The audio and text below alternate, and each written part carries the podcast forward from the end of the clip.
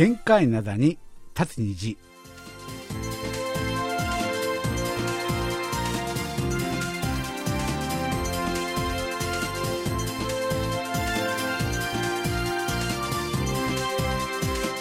10月24日月曜日の限界灘に立つ日皆さんお元気でしょうか？ドクターシンことシンニョンです。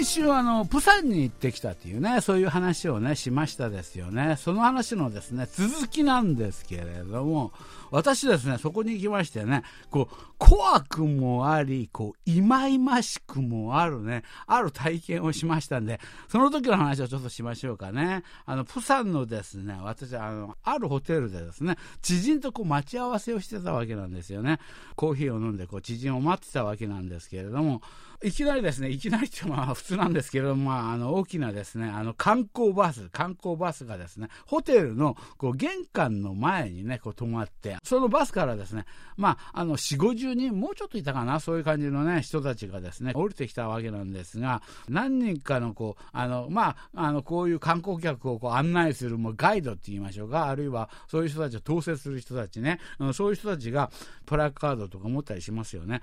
そのですね、プラカードにね、ピケットにですね、なんていうふうに書いてあったのかというと、その内容がすごい。カタカナで、インフルエンザ A とかね、あと、インフルエンザ B ってね、そういうですね、文字がかあの書かれてるプラカードを持った人が、あの、立ってて、そこにですね、こう並んでるね。で、インフルエンザにかかった人たちかい。ね、そういう感じであるわけなんですけども、怖いですよ、怖い。これはもう怖いということで、私はですね、ただただこう、ビビっていたわけなんですけれども、よく見るとね、そのあの団体客がね、やたらとな、なんていうのかな、こう、キラキラって光ってる。あるいはですね、こう、独特のこう、オーラを出しているっていうのかな。なんかね、こう持ってるね、あの、旅行バッグとか、キャリーケースとかね、そういうものがね、ちょっと一般の観あの観光客とはちょっと違う。なんか少し違う。なんか、こう、ピカピカしてるっていうかね、こう、キラキラしてるね。そういう感じでしてたんですよね。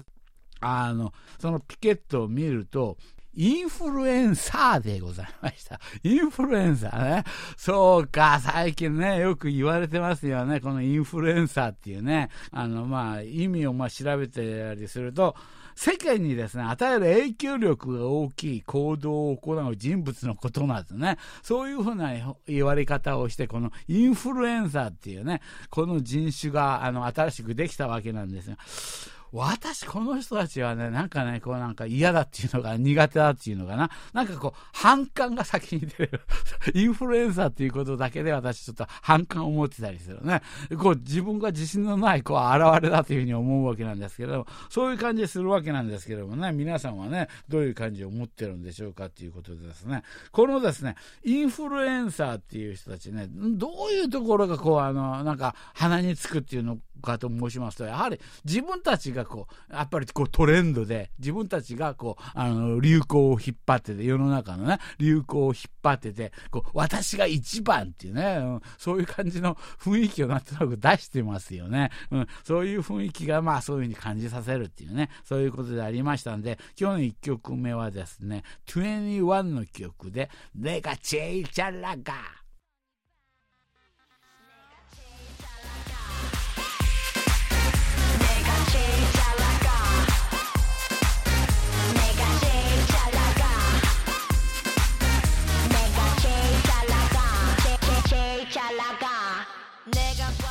はい。あの、21、このグループ良かったな。非常に良かったグループであるあるわけなんですけれども、21がですね、あの、過去に歌いました、내가제일잘나가 っていうね、まあこういう韓国語なんですけれども、これ日本での紹介の仕方は、あの、I am the best っていうね、私はベストなんだ、一番なんだってね、そういうね、売り方をしたわけなんですが、これね、レガチェイチャラガっていう言葉ね、これ、まあ皆さんこう、あの、覚えておくとあんまり使うことはないんですけれども、これは、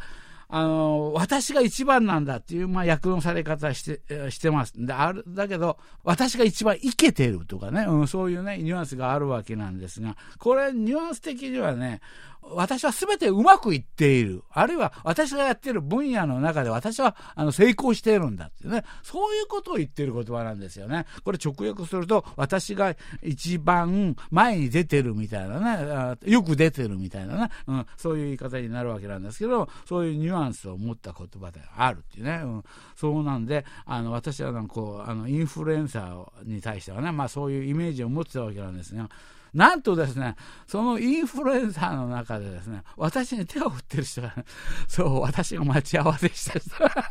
待ち合わせした人が、そのインフルエンサーの中に混じってた、ね、混じってたっていうことでね、後からね、またいろいろとね、こう、あの話をね、こう、聞いてみたわけなんですが、なんとですね、韓国の、あの、あるですね、あの、観光促進の、まあ、あの、機関があるわけなんです。国の機関があるわけなんですが、この番組は時々あの、実名を出して、私が褒めてたりしますよね。あそこであるわけなんですけれども、そこがスポンサーになってですね、あの、日本の方からですね、そのあの、プサンでね、あの、まあ、これは BTS のコンサートだけではないです。あの、映画祭もまだ終わってなかった時期でありますし、あと、いくつかのですね、プサンの方で大きなね、イベントがありましたっていうね、そういう話しましたよね。そういう感じでですね、そこにですね、こう、あの、来てたね、つまり、あの、まあ、韓国のある観光促進するそういう機関がね、お金を出して、あの、そういうインフルエンサーたちを集めて、韓国を、あの、プサンをね、PR して、その方々たちが、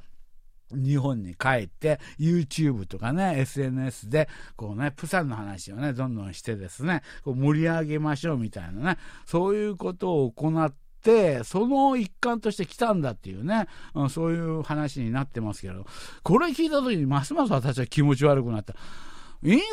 エンサーの人たちわざわざそうやって国のお金で呼んで PR させる必要あるみたいなね。今日本の若い人たちね、みんなね、韓国に対してある程度こう関心を持っているし、そういう状況であるんで、あの、このインフルエンサーという人種にわざわざ頼んでそういうことをする必要はあるのかなっていうね、そういうね、嫌なね、あの気持ちになったりするわけなんですけどね。そうなんです。そういう、あの、インフルエンサーとかにこういうお金を使うお金があったら、私だったらあのね、KBS 日本語放送のリスナーの皆さんをあの、招待するときに使ってくれよ、みたいなね。そういうね、ことをね、考えてみたりするわけなんですけど、ね。そのね、あの、観光機関ね、あの、観光促進機関の人に会ったら、一応話だけはしてみます。話だけはね。こういうお金あったら、ちょっとあのね、KBS のね、あの、リスナーね、リスナーの皆さんを招待してはどうだろうか、みたいなね。一応話だけはしてみるっていうね、うん、そういうことであるわけなんですけれどもね。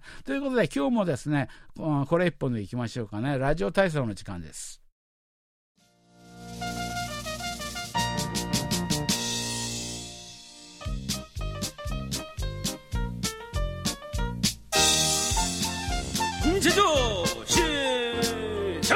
ラジオ体操の時間です。はい、今日のレインボー広場の様子はどうなんでしょうか？そうですね。あの、終わりの方に来るとね、お便りはね、まあまあ来てますよね。で、あと、あの、こちらの酔いど広場。今日も秋晴れ、秋晴れなんだけれども、や、はりもう若干ちょっと肌寒いって感じ。今日、今日最低気温が8度ぐらいっていうふうに言ってたかな。今日一番寒い時間でまあ8度ぐらい。うん、そういう感じのね、まあソウルであるわけなんですけれどもね。10月のテーマですよね。もし私がですね、韓国に行ったのなら、てんてんてんっていうね、うん、そういう話であるわけなんですが、この方はですね、あの、新さん、スタッフの皆さん、ありますよ。ね、倉敷市のですね、小川隆でございます。はい。今月のお題はですね、あの、韓国に行ったらやりたいことっていうことですよね。あの、私はですね、歴史が好きなので、私としては、まあ、古代のね、遺跡巡りをね、じっくりやってみたいですね。で、古代のですね、中国大陸、あるいはですね、あの、韓半島、あと、日本列島のですね、そういうね、三つの国のね、その関係に大変ですね、あの、関心がありますっていうね、そういうことで、あの、日本とですね、関係の深いミマナですよね。あととはですね、ペッチェね、クダラですよね、ペッチェ、あるいは、あの、シラ、シラギね、そういうところのですね、遺跡を回って、まあ、その歴史にね、こう、思いを馳せてね、当時の人々の生活とかですね、あの、そういうものを、まあ、あの、感じたいですよね。できればですね、北朝鮮には、まあ、北韓ですよね、この番組ではね、北韓の方に入って、あの歴史ドラマによく出てくるですね、アムロッカンね、大きな川があるわけなんですけれども、そのアムロッカンを渡って、中国のですね、吉林省のあの、通過市とかですね、周安市ね、そうそう、あの、北韓より北の方にあるね、まあ中国なんですけれども、そちらの方にあるね、そういう市に行って、関ゲトワンビ。は出たな。これは、日本ではですね、あの、郊外王妃というふうに、ね、あの、言ってたりするんですけれども、関ゲトっていう大王がいたわけですね、昔ね。あの、国領の時代にね。その人の王妃があるわけなんですが、それを、あの、こう、見てみたいとかね、あの、そういう感じをね、持ってたりするわけなんですけれども、これはちょっと無理ですね、って感じなんです。無理じゃないですよ。結構こう、あの、他の方を突き抜けてはいけないけれども、中国の方に入って、あの、迂回していけば、あの、見ることはできたりしますよね。それにしてもそうか、あの、そういうね、韓国の歴史に関心もあったんですよね。ということで、この方のメインはこの話です。そしてですね、もう一つ。ワールドカップもですね、あと1ヶ月後になり、こう、あの、プレミアリーグの方ではですね、私が応援しているアーセナルがね、首位をね、独走している中ですね、私のフットボール熱がね、最高潮になってますので、いつか、審査とですね、あの、韓日戦、韓日戦、日韓戦をですね、こう、チャンシル総合運動場あたりでね、こう、あのね、観戦してね、あの、フットボールの話ね、そういうサッカー談義にですね、花を咲かせてみたいですよね。まあちょっと厚かましいですが、新さんよろしくお願いしますっていうね、そういうことなんですけど、いやいやいやいや、私はこれはもう大歓迎っていうかね、私の方が、あの願っている。そう、どっかで、チャンシル、チャンシルのですね、あの、総合運動場の方でサッカーは最近はやりません。韓国、ソウルの方だったら、サガンワールドカップ競技場ね。そちらの、あこちらも一回、あの、見てみるといいと思いますよ。これ面白いと思いますよ。それにね、まあ、あのね、あの、日韓戦、韓日戦であればね、これ独特のこう、応援合戦が面白いんだ。日本からもね、たくさんのこう、日本の応援のプロたちがね、やってきますし、韓国の方はね、韓国の方でね、あの、ここれをね、あの、まあ、あの、応援するね、お互い応援し合う。これ面白いですよ、これは日韓戦はね。うん、これはちょっと一回一緒に見たいなっていう感じは私もありますよね。そういう感じなんですが、この方、次の方はですね、姫路市の上村好美さんなんですけれども、ドクターシンさんやあにわせよということでね、朝言うとですね、秋の、秋風の心地よさを感じるようになりました。ソウル結構寒いです。ね、韓国ではですね、韓国では寒いんでしょうね。そうです。寒いですね。シンさん、それにしてもシンさんすごいですね。ついに BTS、S ですか、すごすぎますね。何私が BTS のメンバーになったような言い方で。ただ BTS 見に行っただけで、見に行っただけでね、そういうことであるわけなんですが、あの、来月はですね、いよいよですね、サッカーワールドカップカタール大会ですよね。審査に一つ質問があります。サッカーって、あの、試合がですね、中止になることはあるのでしょうかああることはありますよ。あまりないですけどね。あの、なぜ雨の中でもね、サッカーっていうのはね、こう、ずぶ濡れになりながらプレーをするのでしょうか。うん、これは、あの、まあ、天気も、まあ、その日の、あの、まあ、あの、コンディション、あるいは、あの、雨とかね、雪とかね、そういう、まあ、土砂降りとかね、そういうものも含めまして、それも一つのサッカーの競技だっていうふうにね、あの、見てる。その野球とは随分違いますよね。うん、そういうことで、あの、雨天決行ってね、そういう感じではあるわけなんですけれどもね。で、過去にですね、中止になった場合はですね、あったりするんでしょうか？あの、そういうものに規定ってありますか？ね、そういうことなんですが、過去に中止になった、これはあの、雨天で中止になることっていうのはほとんどありません。雨天で、あの、あるいはこう、あの、雷とかが鳴って危ないとか、まあそういうことで中止になることはほとんどないわけなんですが、ああ、やっぱサッカーっていうのはあの、暴動とかね、あるいはね、あの、い異常にこう加熱してしまってね、うん、そういうことで中止が、あの、試合がですね、途中で中止になったり、あるいは今日はちょっとやばい雰囲気になってしまったなっていうことでね、うん、そういうことで中止になったりするんですですけれども、よほどのことでないと、まあ中止になることで、なるものではないってね、うん、そういうことですよね。でですね、最後の方にですね、もし私がですね、韓国に行くことがあればですね、シンさんがですね、どんな風な、こう、真剣なですね、顔をして、あの、サッカー観戦をしているのか、見てみたいですね。サッカー好きな方ってですね、暑いですよね。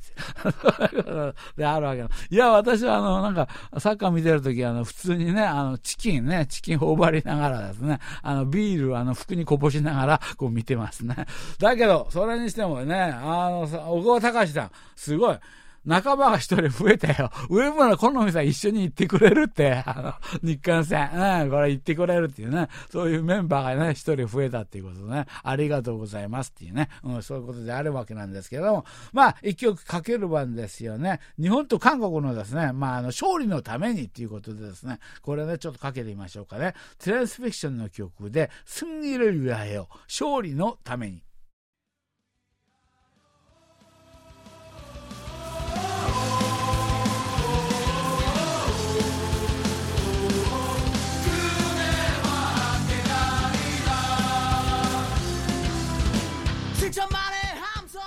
はい。で、次のお便り紹介しましょうかね。この方はですね、宮城県伊勢市のですね、森本春樹さん。久しぶりだったら、ちょっと久しぶりじゃないですか、森本春樹さんね。うん、そういうことで、あさてですね、もし私がですね、韓国へ行く機会があったら、何をしたいのかっていうね、そういう説問でございますけれども、私はですね、飛行機というね、そういうものにですね、一度も乗ったことがございません。したがってですね、あの、当然の帰結として、あの、海外旅行たるものをですね、全くですね、したことがございません。ね、そういう次第でございますので、こうディープな話はね、全くできないことをね、まずはですね、ここでね、お断りしていただきたいというふうにね、存じておりますね。飛行機に乗ったことない。いいじゃないですか。昨日もなんか飛行機の事故あったね。なんかセブ島の方か？なあの、あの、まあ、大きなじ、あ、お、結構、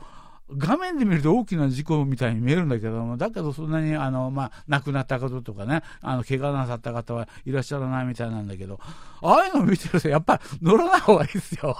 乗らない方がいいね。そういうことで、私は、あの、ディープな話などはできないっていうね、そういうことを先にお断りしておく。で、内容はですね、さて、もし仮にですね、私に、まあ、大韓民国へね、行く機会があって、ったとしたら、何はさておいてもですね、私は反問店などのですね、軍事境界線の地域へ、まあ、行ってみたいですね。最近はこういう話の方が、あの、ディープな話な。こっちの話がディープな話。ね。あの、さすがの森本春樹さん、昔ながらのね、以前のリスナーであるんでね。最近はこれが本当にディープな話だっていうことを知らないと思うね。あそうそうそう。それに、結構ね、あの、愛の不時着で、愛の不時着で話が出たりしたんで、あの、軍事境界線でね、あそこで、あの、あの、なんだ、ヒョンビンとね、ヒョンビンと、あのユンセリか、ユンセリが、こう、あの、別れるね。あの、あの場面を撮ったところはどこだっていうことでね、これは若い人たちに結構、興味のあるね、場所であったりする逆にね、うん、そういうことであるわけなんですけども、反問店とかですね、軍事境界線へ、まあ、行ってみたいと思います。ね。で、あの、北韓がですね、あの、南進の目的でこう放りました、あの、地下トンネルとかね、あるいはですね、まあ、あの、まあ、あの、韓国戦争の時に、捕虜、捕虜をですね、交換したっていうふうにね、言われている、その、あの、か、あの、帰らざる橋、ね、そういうものを見てですね、ね、あの、南北分断のこう厳しさやね、あの、そういうものを体験したいなっていうふうにね、こう思ってるわけなんですけれどもね、ということで、ああ、そう、北韓がね、あの、韓国にね、あの、まあ、侵略するために、あの、こっそりですね、あの、地下、あの、地下を掘ってた、トンネルを掘ってたってね、そういうところで、先ほど言ったあの、愛の不時着でもあれですよね、ヒョンビンさんが、そこ、そこを、それを利用して、韓国に入ってくるっていうね、うん、そういうね、あの、筋書き、ね、がありましたですよね。うん。そういうことであるわけなんですが、そういう話をね、してくださりながらですね。で、あの、私はですね、なんだかんだ言ってもですね、あの、まあ、ラジオやテレビの報道や、こう、書物をね、あの、通じて見聞きしているっていうものと、実際のね、場所にね、あの、行ってみるのとではですね、こう、感覚がね、違ってきますからね、ということで、ぜひ行ってみたい。それとですね、あの、北韓のですね、ラジオ放送をぜひですね、あのそこに行って聞いてみたいですよね。あの、日本で聞くのと、韓国で聞聞くのとではですね、こう聞こえ方がですね、どう違うのかをこう確かめてみたい。ね、これぐらいでしょうかっていうね、そういうことなんですけど。そう、そうか、北韓の、北韓のラジオね、あれですよね、あの、朝鮮の声、あれを、あの、ここで聞きたいのかな。ああ、これは、今はいいんだけど、これね、あの、これ、あの、あれですよ、森本さん、これ、あの、話してくれてよかった。これ、一昔前、もう30年ぐらい前までは、確実にこれでアウト？アウト。あそこに、あの、韓国が短波ラジオ機が普及しなかった理由の一つなんですけれども、まあ、北韓の方でね、短波のラジオを通じてですね、あの、乱数放送っていうのありますよね。まあ、あの、韓国の方にいる、こう、スパイに対して、あの、自分たちが、あの、乱数放送で指令を出す、やることをこう、あの、指示を与えるみたいな、そういうことで乱数放送っていうものが使われてた。時期が、あの、長かったんで、韓国ではですね、この短波ラジオが禁止ってわけじゃないんだけれども、これを持ってること自体が、いらぬ、こう、あの、こう、いらぬ疑惑を抱かれる。そういうことだね。だから、韓国の人で、あの、そういう、あの、そこまで行って、あの、なんだ、あの、軍事境界線のあたりまで行って、この短波ラジオを持ってるっていうのは、これは本当ありえない話ね。それはありえない話なんで、韓国の当局としてもですね、警備している軍とかね、そういう人たちも、あの、30年ぐらい前だったら、これはどういうことなんですか？ちょっと事情を聞かせていただきましょう ぐらいになったとは思う。なったとは思うんだけれども、最近あの、乱数放送 YouTube でやってますからね。YouTube であれやってますからね。そ時代変わったな。もう、そういうことであるわけなんですが、そういうことをやってみたかったっていうね。うん、そうね。うん。先ほどのね、朝鮮の声放送ね、そちらの方、あの、聞いてみたいということなんですけど、こちらの方もなんかお便り紹介する番組ありますよね。週末の方にね。あの、朝鮮の声放送へようこそ。森本さん、私のところにあのお便り出さない間、ここに出したな。ここに出してたじゃないですか。なそういう感じはしたりするわけなんですいや、ダメですよ。こちらの方の、韓国の方ね、どんどんね、たくさんね、聞いてくださいっていうね、うん、そういうことであるわけなんですけどもね。はい、ということでですね、そう、この前ね、家に帰ってちょっとあの、ラジオね、聞いてみました。らですね、私、私、なんとですね、あの、MVP 選ばずに帰ってきた。放送をちょっと思い出してみると、メミル・ジョンビョンさんが、プサン映画祭ね、これなかなかタイムリーでね、あの、いい話であったんですけども、個人的には、鈴木裕太さんだな、鈴木裕太私と一緒に旅芸人やろうよ。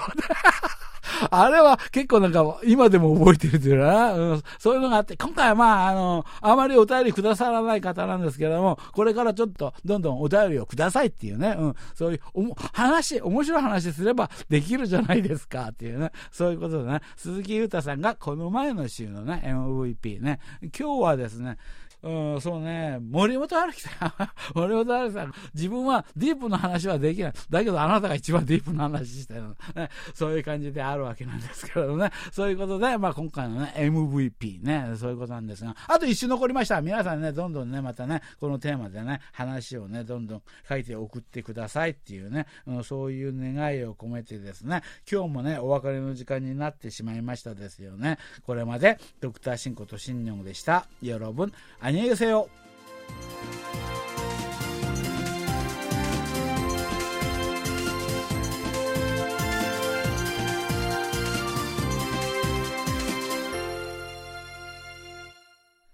こちらは韓国ソウルからお送りしているラジオ国際放送 KBS ワールドラジオです。